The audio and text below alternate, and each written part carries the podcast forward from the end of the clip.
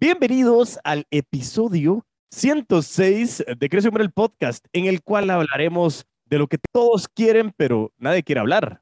Todos lo queremos tener, pero nos da pena hablar. ¿Por qué? Hablaremos del dinero y tenemos una persona especialista en el tema de cómo las emociones pueden impactar en esa palabrita llamada dinero y cómo está involucrada y amarrada al tema de las ventas. Mi queridísima amiga Luz Hernández. Así que si quieren conocer más sobre este episodio, pues quédate y crece. Buenísimo, Luz. Y aquí estamos en este episodio 106 de Quiero Comer el Podcast. La verdad que un honor el poder tener por acá. Ya hemos compartido en la radio, pero hoy sí estamos en el canal oficial de todos los putos amos y las putas amas de las ventas, enfocados en el concepto de vender. Y bueno, me gustaría que te presentaras un poco y después que nos vayamos a ese tema tan impresionante y tan codiciado por todos los que estamos metidos en los negocios y las ventas. Bienvenida, Luz. Qué gusto tenerte por acá. Un gusto, Diego. Muchas gracias por estar, eh, por haberme invitado aquí. Estoy realmente muy honrada y muy feliz de estar aquí.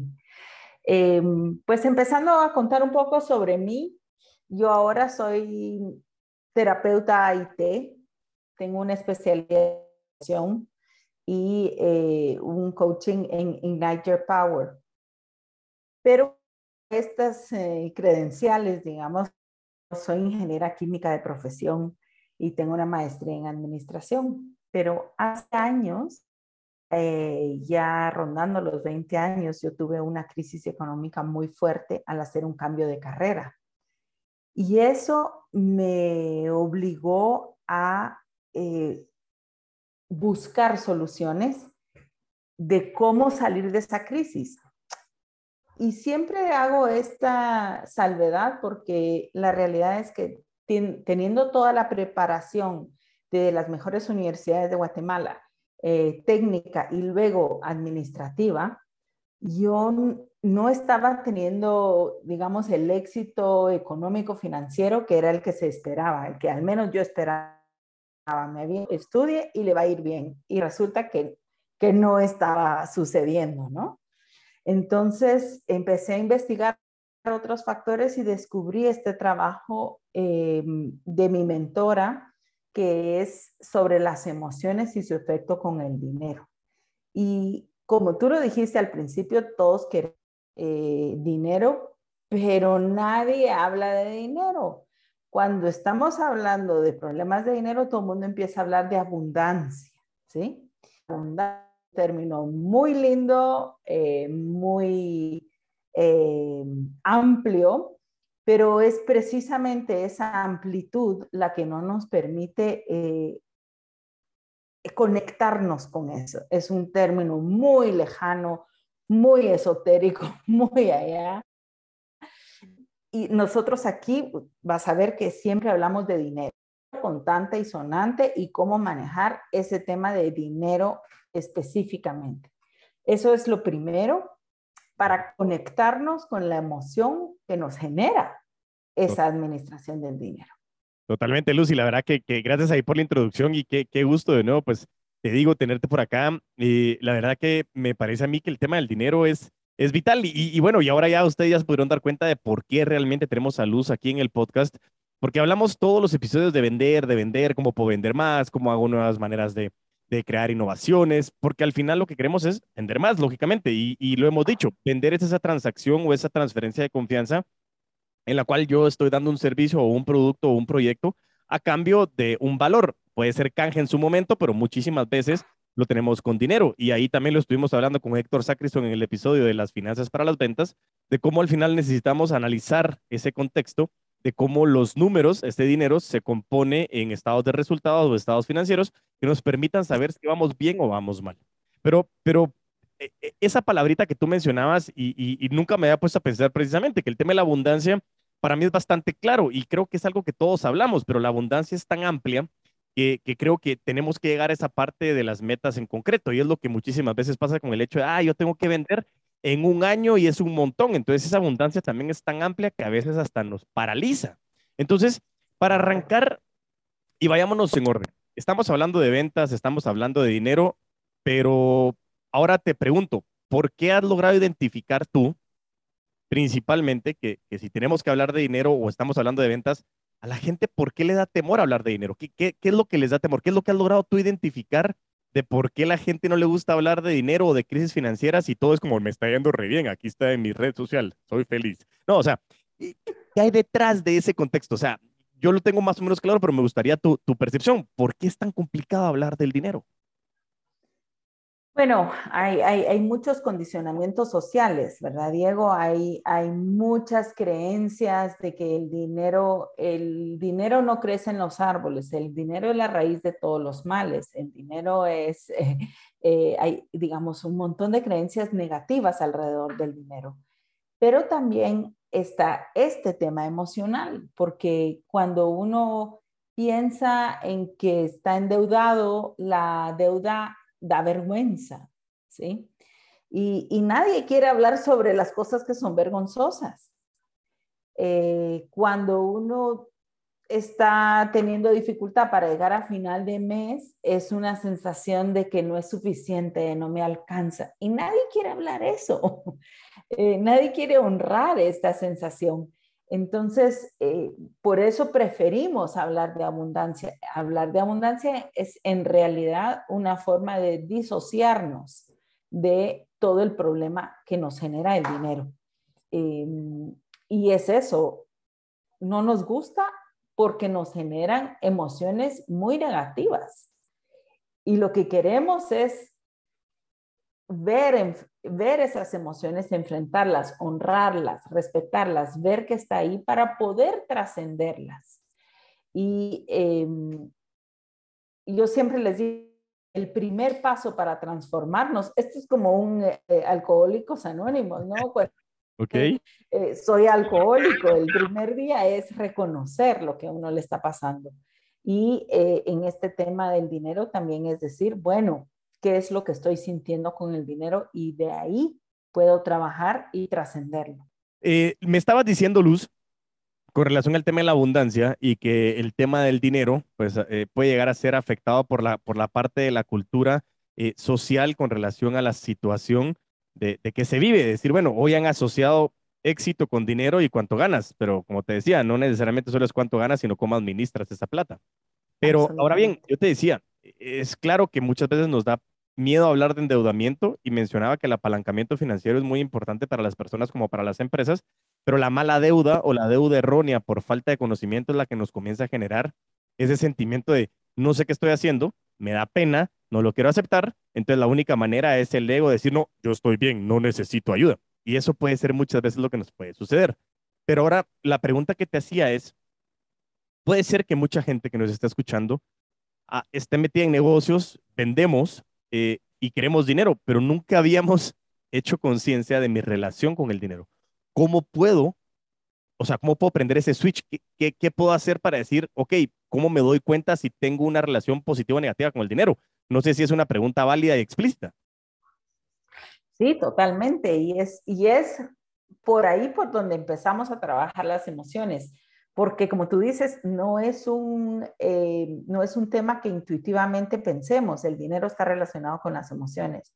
Entonces, lo primero que hacemos es ver cuánto tenemos, cuánto hay en el banco, cuánto hay en mi bolsa y en este caso, digamos, cuando estoy hablando del mapa del dinero para las ventas, yo te diría cuánto estoy vendiendo ahora, ¿sí? Empezar por ahí y definir, bueno, al mes estoy vendiendo tanto. Sí, eh, puede ser mucho, puede ser poco, puede ser cero, pero ver ese número ahí y ver qué me genera ese número. Empiezo a ver cuál es la emoción que hay detrás. ¿Qué pienso cuando veo ese número? ¿Sí? Porque empezamos a tener pensamientos repetitivos, empezamos a decir, esto no es suficiente, debería estar ganando más, eh, eh, tengo que, ¿verdad? Entonces, todos esos pensamientos que empiezan a suceder cuando vemos la realidad. Y hay un punto tercero que es desde cuándo. ¿Desde cuándo estoy vendiendo eso? Eh, porque a veces hay una historia ahí que dice, yo iba vendiendo muy bien y todo me iba muy bien, pero pasó algo y ese algo puede ser algún tipo de, de trauma, un accidente o qué sé yo, y desde entonces ya solo vendo esto, ¿sí? Ese evento que pasó en ese entonces es muy importante porque nos va a dar claves de qué es lo que estoy sintiendo yo ahora. Wow, de verdad que hoy sí nos, nos acabas de dar, creo que esto es herramientas valiosísimas, eh, súper importantes para todos aquellos que estamos escuchando con relación al tema del dinero, es, es precisamente saber en dónde estoy, o sea, es saber cuánto estoy vendiendo hoy, o sea, recapitulando lo que me decías, es, bueno, tener un número y ponerlo escrito enfrente y decir, ok, estás vendiendo uno, cien mil, cien mil, no lo sé, pero que sepas claramente cuánto estás vendiendo.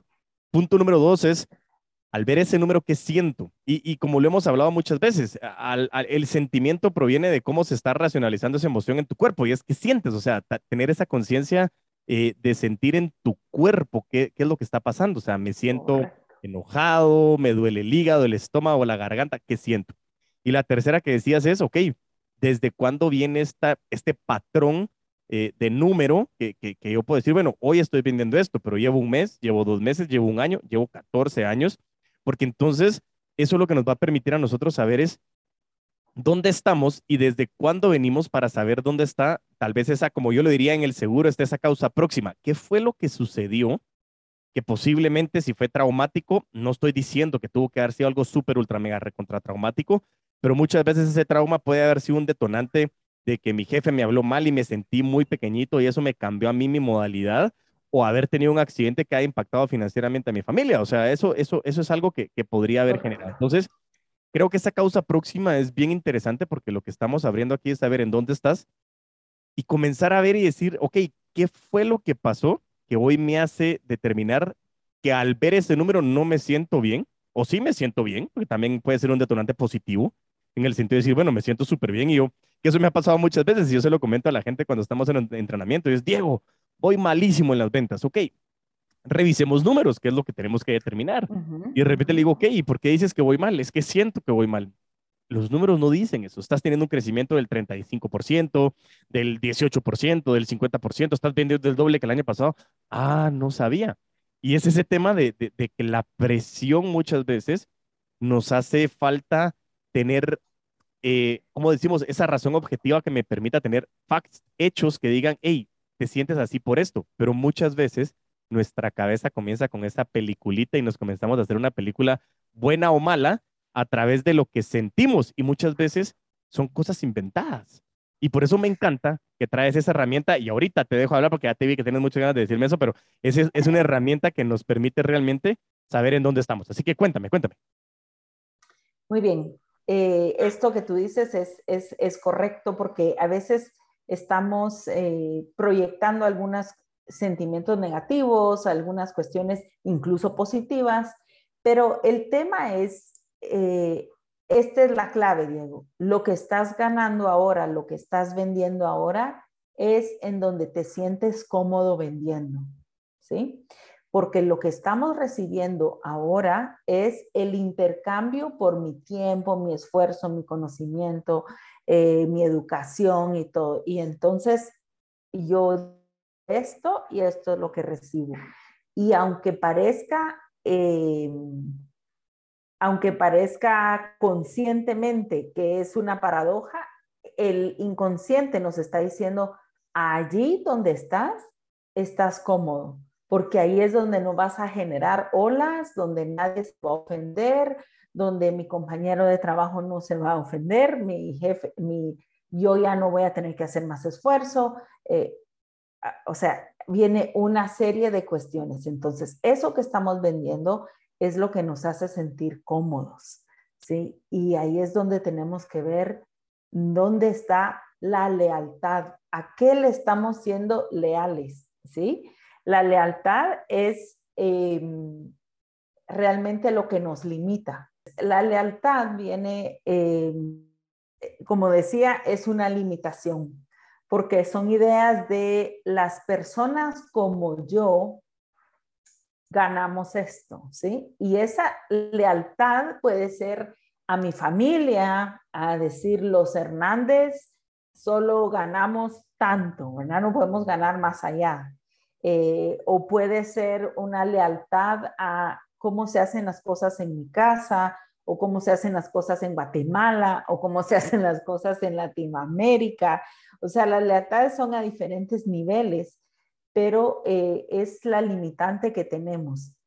Y, y aquí no es tan obvio, ¿sí? Aquí no es tan obvio. Esta lealtad la vamos a ver un poquito más cuando hablemos de metas de ingreso, porque ahí es cuando nos vemos enfrentados a qué, qué va a pasar en el momento que yo gane más, ¿sí? Y entonces nos da una, una pena eh, de cómo me va a tratar mi familia, ¿sí? Si yo estoy ganando más plata que ellos. Entonces, de alguna forma yo me siento cómodo aquí, ¿sí? Me siento cómodo en donde estoy porque aquí nadie se ofende, nadie, yo sigo teniendo los mismos problemas que mi círculo social, mi círculo familiar y seguimos todos quejándonos de los mismos clavos, de que no alcanzamos y todos, y estamos cómodos todos en ese mismo tema. ¿sí? No, y, mira, de verdad que eso es impresionante y lo que me impresiona son dos, tres puntos importantes. El primero, que normalmente cuando comenzamos a hablar de lealtad, pues lo teníamos en un concepto positivo de ser leales. Y está bien, porque estás amarrado a algo y tú quieres respetar algo, pero en este caso la lealtad es que tú estás respetando un entorno muchas veces inconsciente, porque estoy completamente seguro que quienes nos están escuchando ahora están en un momento dado, como dicen, o sea, volteando a ver para arriba y, comienzan a ver hacia la izquierda porque están activando el hemisferio derecho de la cabeza y decir, demonios, o sea, mis emociones, ¿qué, qué, pasó? ¿A qué estoy siendo leal? Y, el segundo punto era que esta lealtad hoy, eh, en su momento, como lo hemos hablado, comienza con esa palabrita también a, a, qué es lo que hoy me está boicoteando. Eh, y, y, cómo es que en su momento tal vez yo tengo, y ya lo vamos a hablar ahora más adelante con las metas, es, bueno, a veces prefiero tener una meta baja porque me siento bien porque la superé por un 10%, pero porque era una meta baja, pero no la voy a subir más, porque si no llego a la meta, ¿será que no soy suficiente para mí, para mi equipo, para mi trabajo, para mi familia? Y al final, porcentualmente, no es eso, es, es, es qué necesitas y para qué lo necesitas. Y el último punto que te quería mencionar era, eh, asumo y no quiero asumir, pero te pregunto, ¿tú has podido leer el libro de Padre Rico, Padre Pobre? Sí, claro, claro que sí. espectacular de Robert Kiyosaki yo le he tenido la oportunidad de leerlo varias veces en mi vida porque cada vez que lo leo le doy un contexto distinto, pero una de las cosas que me ha gustado muchísimo a mí y desde hace mucho tiempo, hace por lo menos unos, ¿qué? Tal vez unos seis, ocho años por ahí, eh, empezaba y, me decían que qué loco, pero Robert Kiyosaki tiene un juego que se llama el juego de la rata y es el juego del círculo del dinero. Claro. Y, y esa rat race o, esa, eh, o ese círculo de la rata es lo que tú decías, es el hecho de que estamos en el mismo problema de de mis finanzas, que estoy con problemas, que no llego a esto, que no tengo problemas, que tengo otro hijo, que tengo el colegio, que tengo que pagar impuestos, que me compré algo que me gustaba, pero no me sentí bien, no tenía el dinero para que lo gaste. Y comenzamos con ese bucle negativo. Y lo que decía Robert Kiyosaki es, ¿cómo te pones una meta tan grande, tan grande y tan más grande que tú mismo o que tú misma, que realmente te permita salir de este círculo de la rata? Y es cómo entender que los ingresos pasivos son una manera de poder conseguirlo, pero para eso tienes que tener una relación muy buena con el dinero. Y eso tienes que entender que es un medio y es una herramienta. Cuéntame qué piensas sobre esos puntos. Absolutamente, mira, yo, yo leí a Kiyosaki y por, por mucho tiempo eh, fue, una, fue una guía, pero Kiyosaki lo que nos hace es darnos estrategias, ¿sí? Y el tema de esto es, es anterior a las estrategias. Primero tengo que quitar mis lealtades, ¿verdad? Porque yo eh, lo, veo todo el tiempo. El otro día tenía un cliente que me dice, eh, me acabo de dar cuenta que yo a los 22 años fui muy exitoso con un negocio, pero al mismo tiempo mi mamá dejó de hablarme porque ella siempre tuvo problemas de dinero.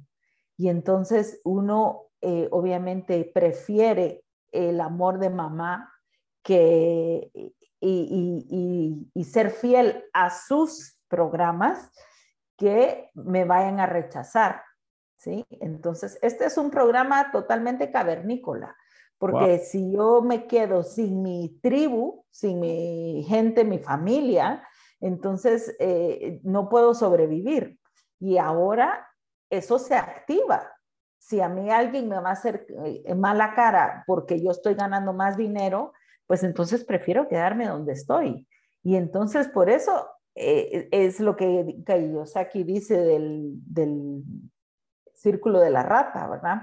El rat race, ajá, que dice, eh, entonces preferimos quedarnos con los mismos problemas. Ahí es donde viene la lealtad, ¿verdad? Porque yo digo, si yo viniera de repente con mucha plata y, la, y la muestro y todos los demás se dan cuenta, muy probablemente más de alguien en la familia nos haría una cara de desaprobación, una, eh, a decir no es, eh, está mal. Y uno se sentiría mal de decir, los estoy avergonzando. Ellos nunca pudieron hacerlo y yo sí pude. Para mí sí fue fácil. Eh, sería echárselos en cara. Y ahí es donde vemos esta lealtad, ¿sí? Ahí es donde esta lealtad que se vuelve en una alimentación para lo que nosotros queremos hacer. Y esa emoción de conflicto es la que hay que ir resolviendo para poder uno soltar estos temas de dinero. Buenísimo, y la verdad que, que, me, me, parece vital y, y, qué bueno que lo mencionas porque así nos aclaras también y no lo había pensado en ese sentido, de que al final Kiyosaki te da estrategias, pero si, si, no, si no sabes qué es lo que te está detonando esa lealtad y ese autosabotaje, puede ser que tengas mil estrategias, pero a la hora de aplicarlos tú te vas a justificar de que no eres suficiente o que no es el camino correcto o que no voy a hacer esto porque voy a hacer quedar mal a la gente. Eh, y es interesantísimo que muchas veces yo también lo, lo hacía ver con, con la analogía de la natación y decía, bueno, es que todo el mundo sabe nadar y eso no es cierto, o sea, e, es muy poco el porcentaje el que sabe nadar. Y con relación al tema del dinero, eh, hemos logrado nosotros eh, en el círculo cercano ir identificando de que el dinero es un medio, es depende de qué quieres, porque no es que quieras lujos. Al final la libertad financiera es el momento en el que tú no tienes esa presión financiera que te genera esa crisis emocional negativa, decir, ¿qué hago al final del mes? Porque es una situación bien engorrosa. Yo te lo comentaba en su momento, yo también la pasé, no, no quiero compararme lo más mínimo, pero llega un momento de, decir, bueno, el hecho de no poder tener la suficiente plata para poder pagar una tarjeta de crédito en algún momento eh, y eso que se te acumulara y entonces los intereses que te están llamando del banco, eso para mí despertó algo positivo, o sea, me sentí muy mal, pero yo dije, esto no lo quiero volver a suceder, no, no lo quiero volver a vivir porque es algo que realmente es complejo. Lo que sí me di cuenta es que, como tú decías, este dinero al final es cómo tú intercambias tu tiempo, tu conocimiento, tu esfuerzo. Que todo es color de rosa, por supuesto que no. O sea, tampoco existe una fórmula mágica para las ventas y eso lo hablamos siempre, sino es cómo puedes eh, empezar a tener ese concepto de las ventas relacionales. Y este episodio, estamos hablando de las ventas relacionales y recuerden, de ventas relacionales es cómo mi cliente es un ser humano pero este episodio se está enfocando en nosotros. Entonces, este episodio nos estamos enfocando en nosotros como vendedores, como vendedoras, porque también tenemos que darnos cuenta de que somos seres humanos y tenemos estas lealtades, estos autosabotajes y estos boicots. Pero bueno, para continuar entonces, Luz, y para que todos ya estamos ahorita súper mega recontra claros que es un episodio para mí. Cuando digo para mí, no estoy hablando para Diego, estoy hablando de quien esté escuchando, que se puede decir, es un episodio para mí, porque todo empieza en mí y todo termina en mí. Entonces, si tú comienzas a hacer un detonante de cambio, tú vas a comenzar a generar cambios. Pero entonces hasta ahorita estamos en un momento en el que decimos, ok, ya tengo mi numerito, estoy analizando cómo me siento y desde cuándo viene. ¿Y, ahora qué? Muy bien. Eh, un, tema que, que mencionaste al inicio, Kiyosaki nos da estrategias y quiero, porque un ejemplo clásico del presupuesto, ¿verdad, Diego? Todos sabemos cómo hacer un presupuesto o cómo hacer una proyección de ventas en el tema de, las ventas. Es muy fácil, pero ¿quién lo hace? Claro. Personas lo hacen, ¿sí? Esa herramienta, pero aplicar la herramienta probablemente tiene eh, que ver con eh, la parte emocional, cómo yo estoy interpretando esa herramienta. Lo estoy interpretando como una limitación, que es lo que nos sucede con el presupuesto, que todos nos sentimos limitados, porque entonces yo ya no puedo gastar lo que yo quiera en el súper, sino que tengo que ceñirme a una cantidad que es la que he puesto en el presupuesto, ¿verdad? Y ya no puedo ir agregando todos mis gustitos a la, a, la canasta. Entonces siento que el presupuesto es una limitación. ¿Y cómo lo transformamos para empezar a ver ese presupuesto como una herramienta en la que voy a generar mis sueños? ¿Sí? Si yo respeto esto, voy a alcanzar mi sueño de eh, pagar mis deudas, cumplir mis ahorros, ¿sí? Y entonces, eh, esa parte es la parte de que tenemos las herramientas, pero ¿por qué es que no las estamos usando? Y generalmente tiene que ver con la sensación, la emoción y lo que siento atrás. Y a la segunda parte es entrar al cuánto me gustaría vender a mis objetivos de venta, ¿verdad, Diego? Eh, y aquí yo sé que en muchos lugares financieros, en muchas asesorías financieras te dicen, ponte una muy alta, retadora, eh, y que algo que vaya a ser totalmente disruptivo en tu vida. Y yo voy un poquito más a la conservador, ¿sí? Eh, porque todos queremos ganar un millón de dólares. Claro. ¿Sí? Pero un millón de dólares tiene el mismo efecto que el tema de la abundancia. ¿sí? Está tan lejos que me disocia un poco. En cambio, si yo puedo decir, bueno, esto es lo que estoy vendiendo y voy a, a duplicarlo, triplicarlo o cuadruplicarlo, pero ya es cuatro veces lo que estoy vendiendo ahorita y eso lo pongo como una meta, eso, al ver ese número ahí puesto en, blanco y negro, me despierta toda esa sensación que es la que, ¿y cómo voy a hacer eso, no? Eh, porque cuando yo puedo ver ese número, vamos a hacer el mismo ejercicio de buscar qué siento, qué pienso y por qué pienso eso. Y ahí viene el tema de generalmente nos viene un, tema de, eh, esto es imposible, no lo voy a poder hacer, ¿sí? Y, y aquí es donde vemos la limitación. Eh, nosotros tenemos fijado en nuestra mente cuánto vale nuestro tiempo. Voy a poner un ejemplo hipotético de alguien que gana mil quetzales. Por lo tanto, mi hora, eh, digamos, mi hora vale 100 quetzales y yo invierto 10, ¿sí? Entonces estoy ganando mil. Pero cuando me pongo una meta de ganar mil quetzales, estoy pensando en que voy a tener que trabajar 50 horas, ¿sí? Cinco veces. Claro. A la mente no se le ocurre que mi valor puede aumentar cinco veces. ¿Sí? Y que yo voy a, con las mismas 10 horas que le invierta, voy a ganar exactamente cinco veces. ¿Sí? Sino que lo primero que entra en nuestra mente es decir, no voy a poder con tanto trabajo. ¿Sí? Yo no puedo trabajar 50 horas. ¿A qué horas voy a seguir aumentando eh, mi nivel de trabajo, si ahorita estoy trabajando 12, 14 horas al día o eh, ya no veo a mi familia, entonces si yo pongo una meta, inmediatamente empieza a decir mi mente, no, eso no va a ser posible, no va a ser posible, ¿cómo me voy a morir de trabajo? Eh, no voy a poder. Y por eso es que no nos ponemos meta, considerando de que el valor el que aumente y no la cantidad de esfuerzo que le ponga. ¿verdad? Impresionante, eso sí, ahí sí, y, perdona ahí que, que, que, interrumpa, pero es que acabas de decir algo, creo que es como un game changer, ahí me, ahí me, me, recuerdo del, del, libro de Tipping Point y eso es lo que te puede eh, cambiar la mentalidad y es precisamente tú lo ves nada más, y, lo voy a hacer en orden porque tengo, tengo tres puntos importantes. El primero es, lógicamente yo estoy clarísimo con el tema de que el millón al final es como la abundancia, es, es demasiado lejano.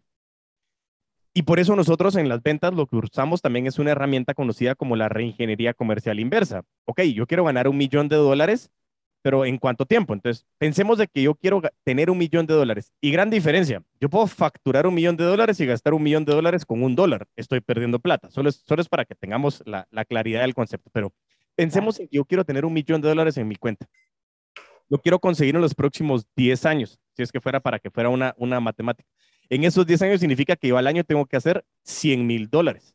Esos 100 mil dólares lo voy a partir en cuánto es al mes, cuánto es a la semana, cuánto es al día. ¿Por qué? Porque entonces ya no pienso en el millón de dólares, sino posiblemente estoy hablando de unos 20 mil dólares a la semana eh, y estamos pensando que si trabajamos cinco días serían 4 mil dólares al día eh, y entonces comenzamos a determinar ciertos contextos que a mí me permite decir, bueno, ya no tengo que pensar en el millón de dólares, son 4 mil. Ok, esos 4 mil qué tengo que hacer para alcanzarlo. Entonces, ahí me gusta mucho el ejercicio que tú decías, decir, bueno, yo estoy vendiendo esto, puede ser que hoy esté vendiendo mil quetzales y de mil quetzales a cuatro mil dólares puede ser un brinco también bien grande y estoy de acuerdo. Pero entonces, ¿cuánto me falta para llegar a esos cuatro mil dólares al día? ¿Qué tendría que hacer para alcanzar esos cuatro mil dólares al día? Y sobre todo, ¿cómo puedo comenzar a decir, bueno, no voy a crecer de mil a cuatro mil, voy a crecer de mil a dos mil quetzales, de dos mil quetzales a cuatro mil quetzales, de cuatro mil quetzales a ocho mil quetzales? y ahí estamos llegando a los mil dólares. Entonces, ahora, ¿cómo cuadruplico esos mil dólares? Y vas creciendo en ese despedaceo o, desmenuzar la meta que te permite llegar a ese millón de dólares, pero no solo pensar en, ah, es que es un millón de dólares en 10 años, ¿a qué horas? No, o sea, es cómo vas haciendo paso a paso. Entonces, eso me pareció de verdad trascendental. El punto número dos, eh, el concepto de y me pasa muchas veces, y estaba en un entrenamiento hace unos días eh, en el que me decía una, una de las participantes, buenísimo, es que eh, muchas veces nosotros le damos importancia al cliente y eso santo cliente, porque el cliente tiene la plata, claro está. Entonces me decía, yo les decía, no, es que aquí es una relación en donde nosotros también tenemos valor y tenemos importancia. Y ella me decía, ah, entonces nosotros somos los importantes.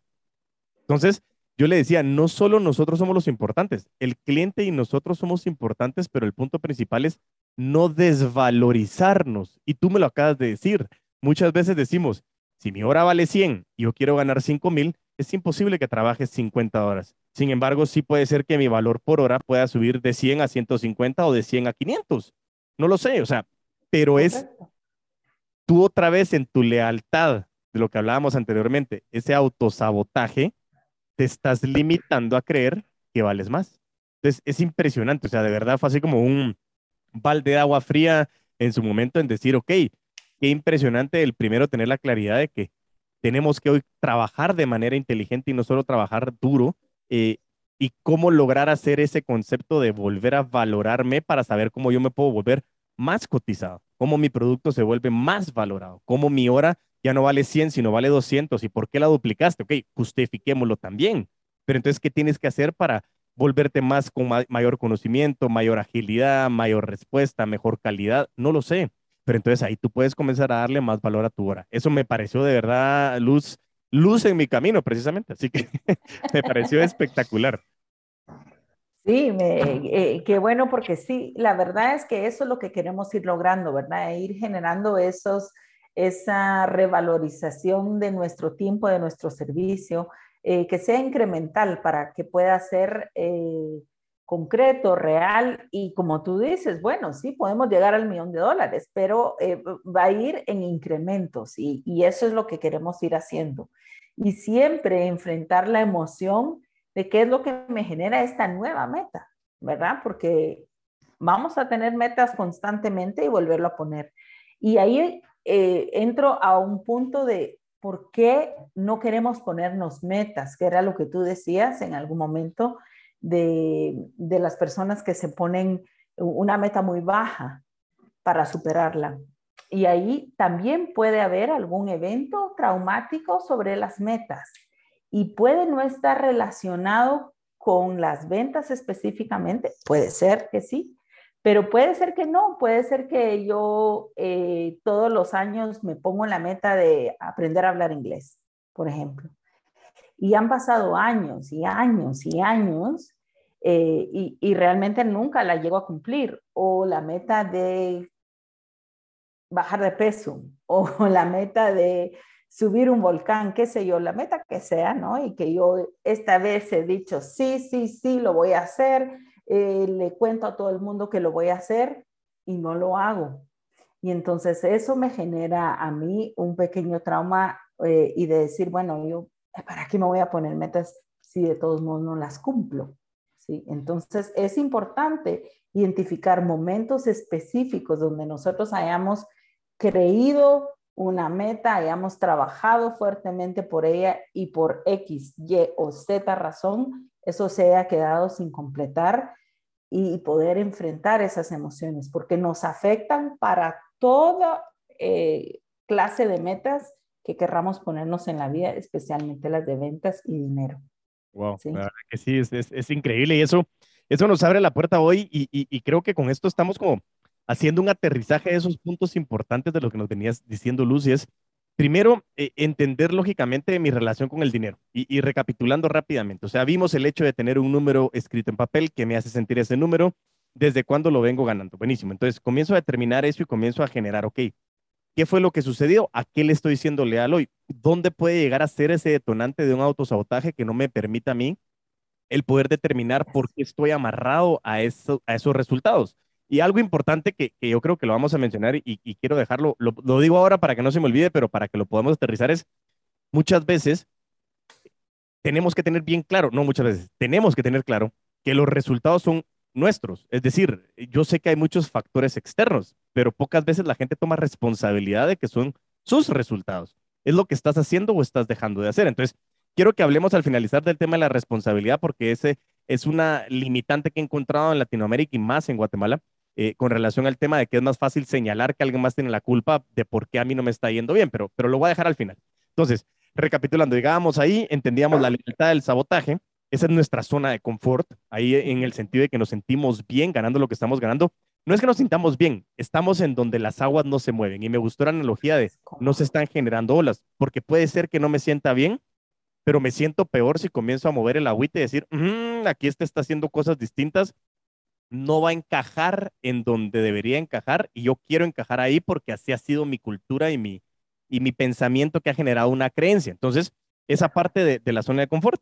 Y, de ahí decir, bueno, ok, desde el punto de vista es, ¿cómo, ¿cómo salgo de ahí? Y tenemos herramientas como el plan de ventas, como el presupuesto, que, que, normalmente no lo usamos porque sentimos que me limita a, como hablábamos en su momento en el programa de la radio, y bueno, voy a gastar esto y a ver si la tarjeta pasa. ¿Por qué? Porque no lo sé, porque ahí está, voy a ver si pasa, a ver si funciona, porque al final, si pasa, ¡ah! qué bueno, y si no pasa, es, que es culpa de alguien más. Y ahí voy llegando al último punto. Entonces, llegando a ese concepto, lo que tú decías era, ese presupuesto me logra determinar con las herramientas principales, es decir, ¿qué es lo que estoy generando hoy? ¿Cuánto quiero generar hoy? Porque no solo es lo que necesito, es cuánto quiero, porque yo necesito y mis costos pueden ser mil quetzales. Pero si tú generas mil quetzales y estás flat, no hay crecimiento. Y acuérdense que el podcast se llama Crece o Muere y nosotros no estamos dispuestos a morir en vida. Entonces, lógicamente es cuánto quiero ganar, cuánto quiero yo tener más de mis costos fijos. Y para eso tengo que comenzar a ponerme metas. Y esas metas comienzo a analizar cuánto vale mi tiempo de lo que estoy vendiendo, cuánto vale mi producto, mi conocimiento y demás, y cómo puedo incrementar el valor de cada segundo que yo le invierto o cada esfuerzo que yo le pongo para poder alcanzar esa meta que yo quiero alcanzar. Sea una muy grande, pero que la tenemos que desmenuzar para poder pensar en esas metas pequeñas, porque precisamente lo que queremos es que nuestra capacidad mental no diga es imposible llegar a ese número, sino que lleguemos paso a pasito, pero que sí digamos quiero llegar a eso. Yo por eso le sumaba el tema de decir, ok, quiero ganar tanto en tanto tiempo, partámoslo y vamos a llegar en que mi meta es como incremento de mil quetzales a cuatro mil dólares, pero que paso a paso y cada escalón podemos llegar a hacerlo entendiendo cómo voy, incrementando un 50%, duplicando el valor de mi hora, duplicando, y eso lo tengo que ir viendo en cómo agrego beneficios a mi target final. Entonces, esto ha sido como una recapitulación de lo que hemos venido hablando, pero me parece a mí como increíble el, el que son cosas tan básicas que muchas veces las ignoramos. Y eso también lo quería aterrizar en el concepto de la responsabilidad. Y, y, yo les digo muchas veces a las personas, cuando se suben al carro, se ponen el cinturón de seguridad, espero, prenden el carro, ¿qué hacen después? Y la mayoría de gente me dice que pone la radio, pone la música o pone algo para escuchar. Y yo les digo, ¿y por qué la ponen? Porque les da miedo comenzar a escuchar a ese Dieguito que comienza a decirles un montón de cosas en la cabeza. Y muchas veces eso viene a decir, nosotros tenemos la respuesta dentro de nosotros, pero nos da un temor aceptarlo. Y ahí te quería preguntar, con el hecho de la responsabilidad, porque todo lo que hemos hablado aquí es, tú tienes que hacerte cargo de tu proceso. O sea, tienes que tomar la decisión, primero la conciencia, pero el hecho de que yo acepte que tengo un problema no significa que vaya a hacer nada para cambiarlo. Pero ¿cómo, cómo, cómo has visto tú, cómo has acompañado tú a los seres humanos a que lleguen a tomar esa decisión, porque no es que Luz les diga, Diego, lo tienes que hacer, o que venga aquí en el podcast y les diga, mucha, lo tienen que hacer. No, e, es que si ustedes quieren crecer, tienen que poderarse de este proceso y tomar la decisión del decir, yo quiero. Y aterrizo con el hecho de que las abuelitas nos decían, querer es poder, pero había sangre, sudor y lágrimas en medio, como lo habíamos hablado. ¿Cómo aterrizo todo este, cómo logro amarrar todo este aterrizaje final, Luz, en la palabra responsabilidad, en el empoderamiento, en el adueñarnos de este proceso. Como alguien dice, me encanta, me hace sentido, pero no tengo la menor idea cómo realmente tomar acción para responsabilizarme, porque yo creo que tú lo has visto que muchas veces señalamos a alguien más en lugar de señalarnos hacia adentro. ¿Qué piensas sobre ese tema? Bueno, eh, tremendo. Aquí podemos pasar horas, ¿verdad, Diego? Eh, si voy a hablar de eso, yo quisiera al final tal vez poder hablar de el tema del dinero tóxico y los clientes tóxicos, que se refiere un poco a lo que tú decías ahí con que el cliente tiene la razón o nosotros tenemos la razón o qué es lo que pasa. Eh, eso lo dejo ahí. Eh, en, en, cuanto a, a la responsabilidad, mira, ¿cómo agarramos toda esta información que hemos visto hoy y la transformamos en responsabilidad? Yo, yo les diría, vengan a terapia conmigo, ¿verdad? Es cierto, ahí al, al, final del episodio vamos a dejar tus datos para que la gente también pueda ir y, y poder, que eso es parte de las ventas, es parte de, de, del emprendimiento, de los negocios, de lo que tenemos que hacer es en su momento levantar la mano y pedir ayuda y muchas veces no sabemos dónde. Y hoy estamos trayendo luz, o sea, traemos a luz para traerles luz a través de este episodio para que ustedes sepan con quién abocarse, para poder encontrar eso. Pero continúa. Sí, bueno, eh, pero sobre todo el, el, tema va a ser, como tú decías en algún momento, es tomar conciencia, ¿no? Lo primero es ver lo que me está pasando.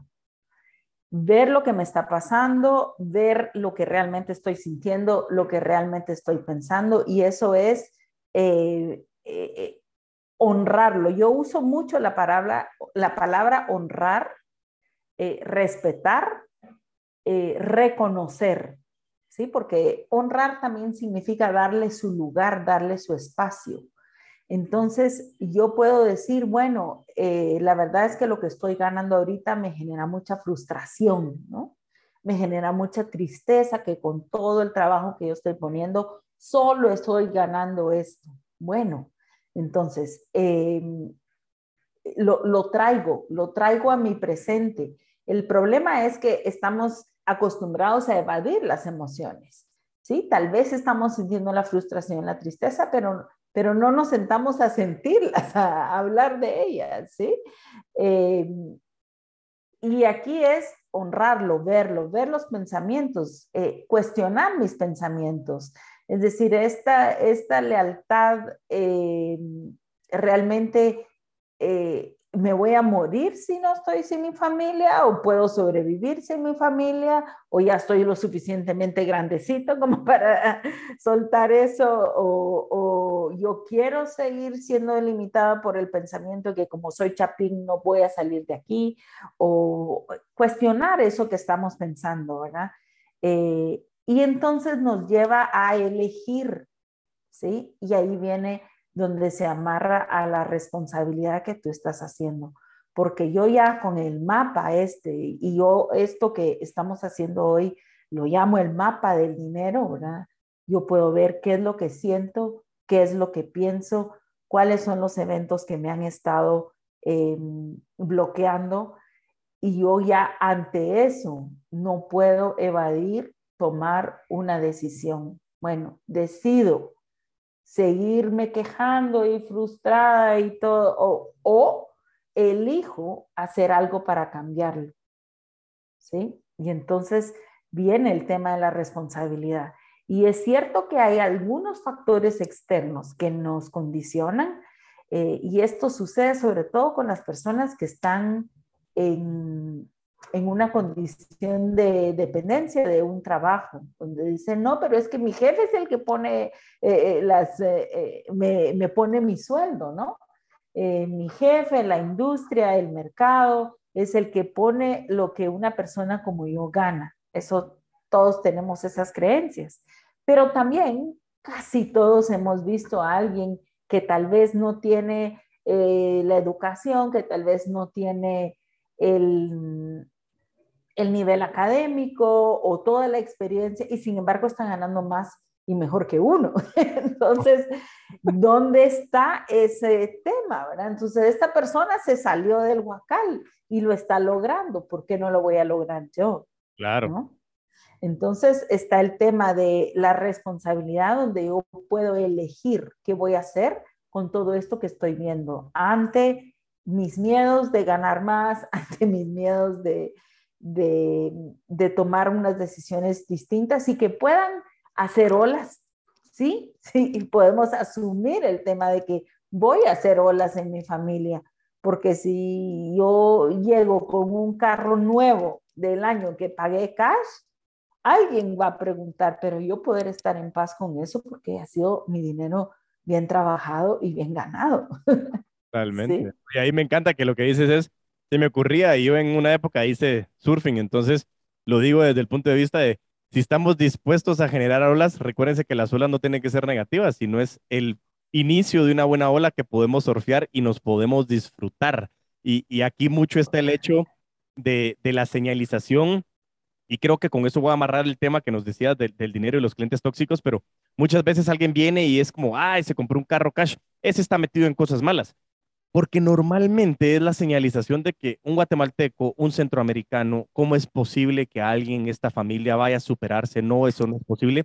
Y ese ecosistema al cual nosotros estamos creando o generando creencias se convierten en comportamientos. Y tú bien sabes que yo hago lo que hago porque pienso lo que pienso, porque siento lo que siento, porque creo lo que creo. Entonces, esa creencia impacta en mi comportamiento. Y es como tomar la decisión de que sí es cierto. Al final mi epigenética, lo que me está lo que me está compartiendo, mi contexto es importante, pero las decisiones que yo tomo, eh, los resultados que vienen, vienen debido a lo que yo estoy decidiendo hacer con mi vida. Y algo que yo siempre le digo a los vendedores es, la vida se pasa demasiado rápido y eso de estar creyendo de que, ay, ya estamos en junio, ¿cómo se está yendo el año de rápido? Eso es una falta de conciencia. Sí, lógicamente se va rápido, pero ¿qué has hecho? Y las mismas metas monetarias vienen en el contexto de qué has hecho en el año. O sea, termina junio ¿Qué hiciste en seis meses? 180 días. ¿Qué hiciste cada mes? ¿Qué hiciste cada semana? ¿Qué hiciste cada día? Eh, ¿Disfrutaste lo que estás haciendo? ¿Te estás dando cuenta cuánto estás ganando? Y no solo estoy hablando en tema plata, en tema tiempo, en tema compartir, en tema crecer, en cuánto es invertido en ti, eh, en crecimiento de, muchas cosas. Y entonces, e, e, esa, esa situación se ha convertido en una cultura social de señalemos al que le va bien. Y aquí por eso surge mucho el tema del cangrejo, chapín, que es el que quiere jalarte para atrás. Y yo no estoy de acuerdo. Yo creo que es un pequeño círculo que nos hemos creado en nuestra cabeza de creer que si nos va bien alguien nos va a traer para atrás. Y yo estoy completamente seguro, Luz, que somos más los que queremos que la gente triunfe. El problema es que no lo estamos diciendo porque nos da pena hablar del dinero porque no nos gusta hablar del contexto de dinero, porque no nos gusta hablar de los éxitos, porque si hablamos de los éxitos, alguien se va a sentir mal.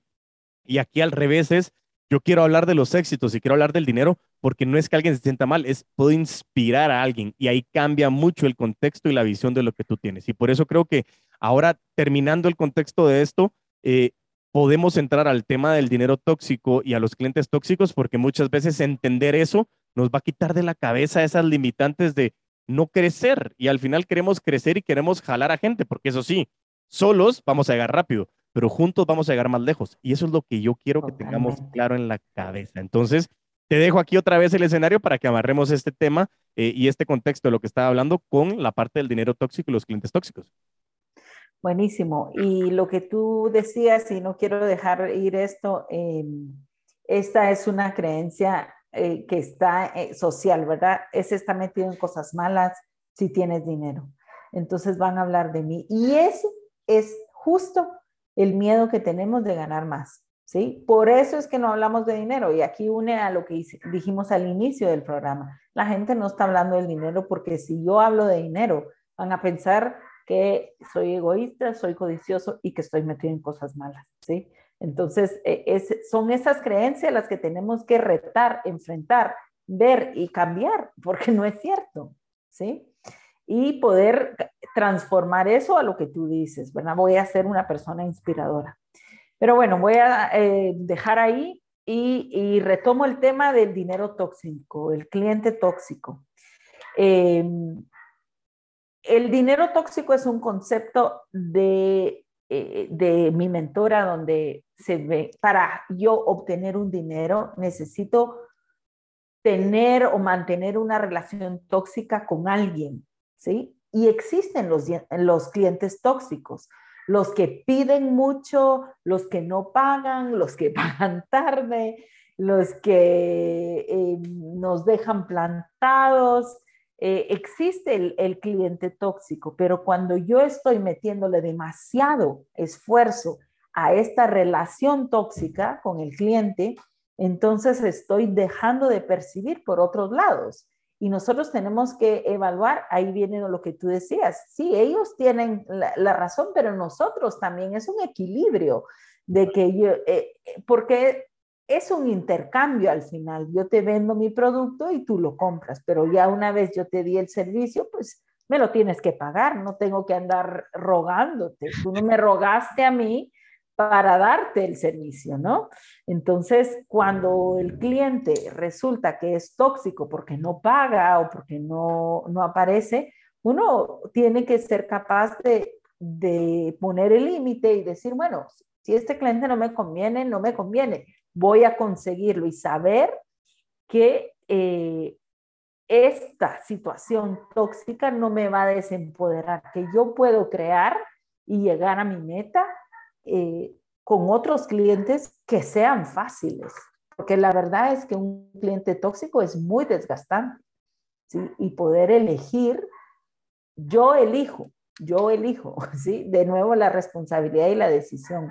Yo elijo dejar ir a este cliente eh, porque realmente me está consumiendo demasiado tiempo, demasiada energía para lo que, lo que está ingresando. Y entonces puedo cambiar ¿verdad? Es un equilibrio. No, me, me encanta y, y creo que, que, viene muy amarrado otra vez del concepto de responsabilidad que muchas veces lo que tú decías es, bueno, o sea, el cliente es el cliente y el cliente tiene siempre la razón. Yo lo que digo en los entrenamientos es, no es cierto, el cliente casi nunca tiene la razón. Es más, el cliente casi nunca sabe lo que quiere. Para eso nos busca, para asesorarse.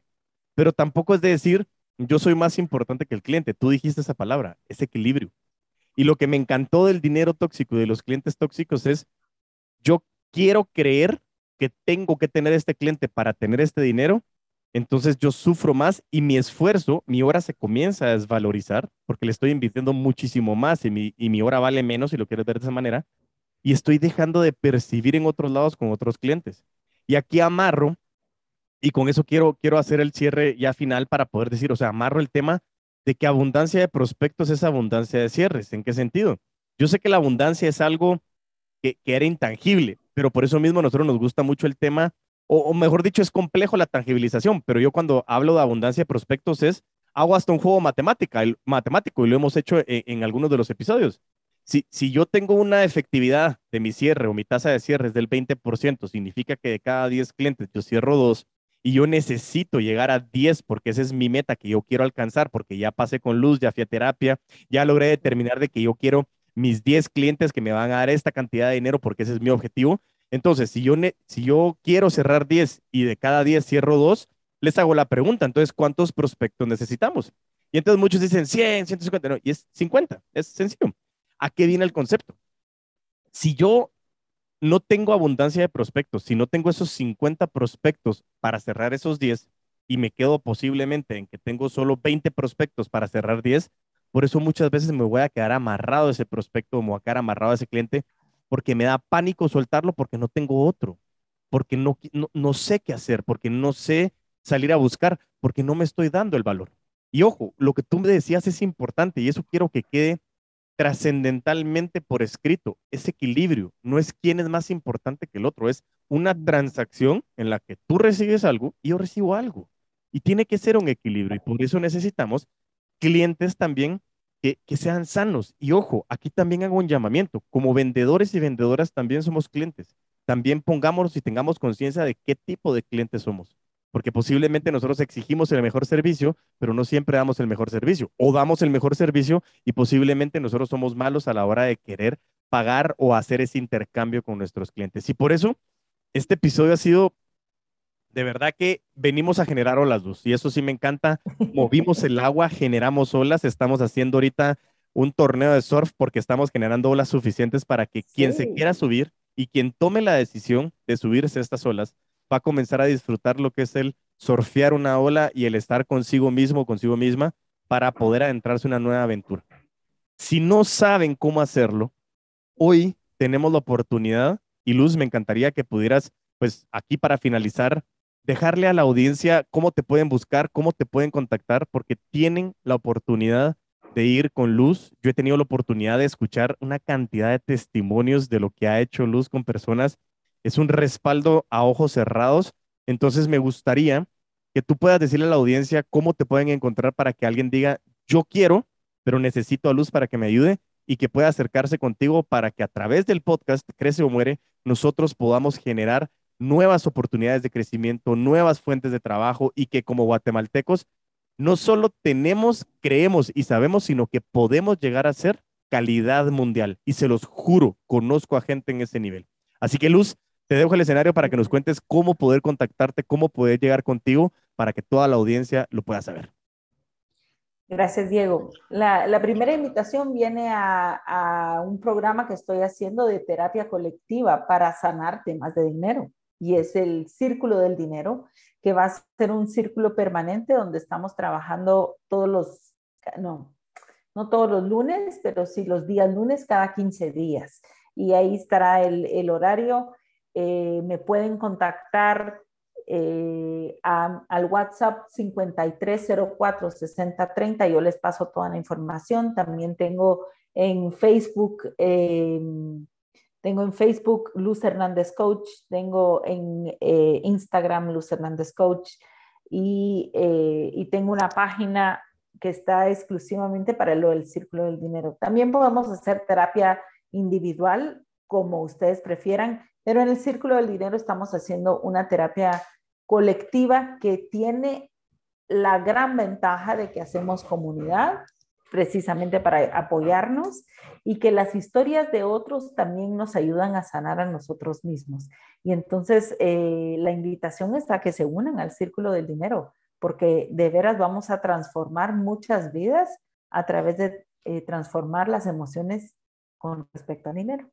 Buenísimo, Luz. La verdad que en nombre de toda la audiencia, en nombre de Crece o el podcast, de verdad que muchísimas gracias. Creo que ha sido uno de los episodios más reconfortantes y de alimento para el alma que nos has podido dar. Creo que podemos abrir la puerta a muchísimas personas a que puedan seguir creciendo. Agradezco mucho tu tiempo, agradezco el tiempo a toda la audiencia y, por favor, si el episodio les ha gustado, compártanlo. Recuérdense seguir ahí a Luz en sus redes sociales, ya no los acaba de decir, también las voy a poner en la descripción del episodio. También síganme en mis redes sociales como Crece Humor el Podcast en LinkedIn, Facebook y YouTube o en mis redes personales como TikTok e Instagram como arroba puto amo de las ventas. Y como me gusta finalizar el programa, mientras tanto nos volvemos a escuchar y a ver, a vender con todos los poderes.